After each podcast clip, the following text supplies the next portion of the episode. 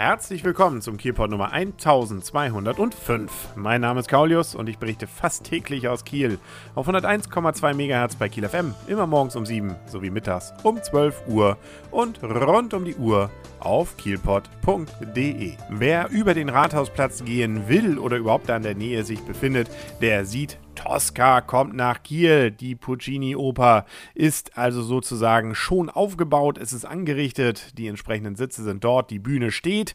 Nun muss noch ein bisschen geprobt werden. Und das gilt nicht nur für die Musik, das gilt genauso zum Beispiel auch fürs Licht. Zum Glück ist die Musik dann eher so im frühen Abend und äh, das Licht, das wird dann eben etwas später getestet, wenn es dann auch dunkel ist und äh, wenn es dann auch keinen stört. Licht macht ja bekannterweise nicht viele Geräusche. Premiere ist übrigens erst am kommenden Samstag, den 18.08. um 20 Uhr.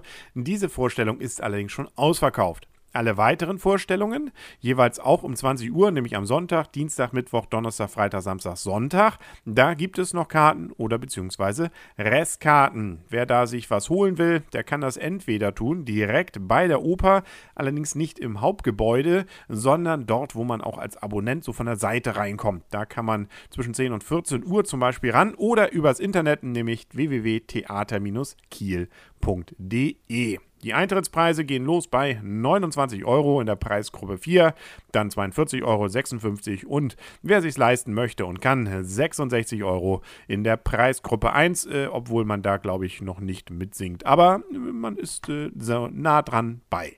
Man kann ungefähr mit 1100 Mitsitzern dann rechnen, wobei die Sitzplätze gerade ein wenig äh, in der Diskussion sind, beziehungsweise Überraschungen bereiten könnten, äh, weshalb man vielleicht rechtzeitig da sein sollte, damit man auch wirklich weiß, wo man sitzt. Weil man hatte erst gar nicht damit gerechnet, so viele Sitze dahin zu bekommen. Deswegen hat man einfach alle durchnummeriert und dann kamen, nachdem man schon die ersten Karten verkauft haben, noch zwei Sitzreihen wohl, beziehungsweise Längen dazu, die noch rangeflanscht wurden und äh, ja, welche Nummern denen jetzt geben.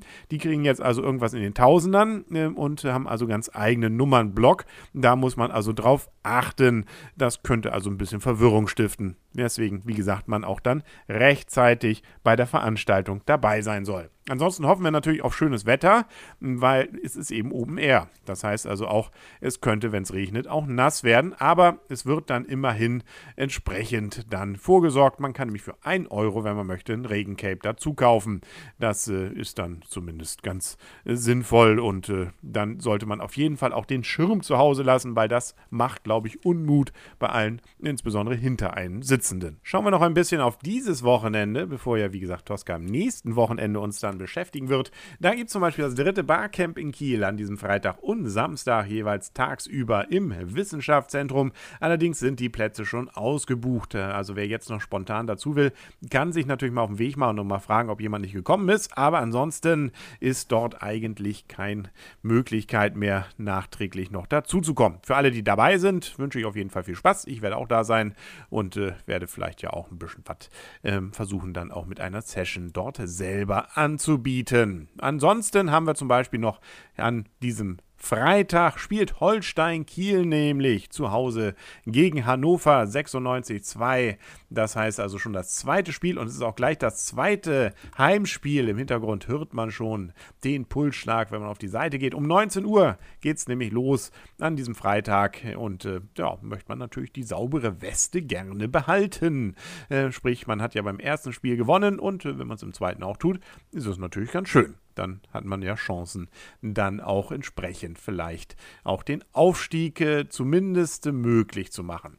Die Canes, äh, die leiden allerdings darunter, dass jetzt Holstein an diesem Freitag spielt, weil die wären eigentlich am Sonntag im Holstein-Stadion dran. Nun ist es allerdings so, die müssen wechseln, weil es gibt wohl eine Regelung, die besagt, wenn Holstein Kiel in der gleichen Woche zu Hause spielt, dann dürfen es die Canes eben nicht. Darauf hätte Holstein wohl verzichten können, aber indessen äh, oder in Betracht dessen, dass es eben doch äh, relativ feucht war in letzter Zeit, will man das dem Rasen äh, gerade in der Anfangszeit der Saison jetzt nicht zumuten. Der kann wohl frühestens erst wieder zum Winter nachher ausgetauscht werden und deswegen hat man also leider sagen müssen, dass die Canes eben nicht im Holstein-Kardion spielen, sondern die spielen beim Kielia-Platz. Der ist in der Nähe von der B76, äh, da wo ja in die Nähe Möbelkraft will, sprich also Autobahnauffahrt, äh, beziehungsweise eben Richtung Mettenhof, die Straße raus äh, dann links, äh, dann ist man da, Hasse-Diekstamer Weg, relativ gut schon mal dabei. Gegner um 15 Uhr ist der HSV Hamburg, die Blue Devils, die im Hinspiel ja, sagen wir mal so, nicht so grandios gespielt haben, sondern zu null ja verloren haben. Also da ist ordentlich Spaß sicherlich garantiert. Da sollte man auf jeden Fall hin. Wie sowieso am Sonntag viel Sport in Kiel ist, da haben wir ja zum Beispiel auch noch den Triathlon. Und wie sich der dann darstellt und was da zu erwarten ist, da will ich ja jetzt nicht alles mir heute schon wegnehmen. Da werde ich morgen noch drüber berichten. Auf 101,2 MHz bei Kiel FM, morgens um 7 sowie mittags um 12 und rund um die Uhr auf kielpot.de. Bis dahin wünscht alles Gute. Euer und ihr, Kaulius und tschüss.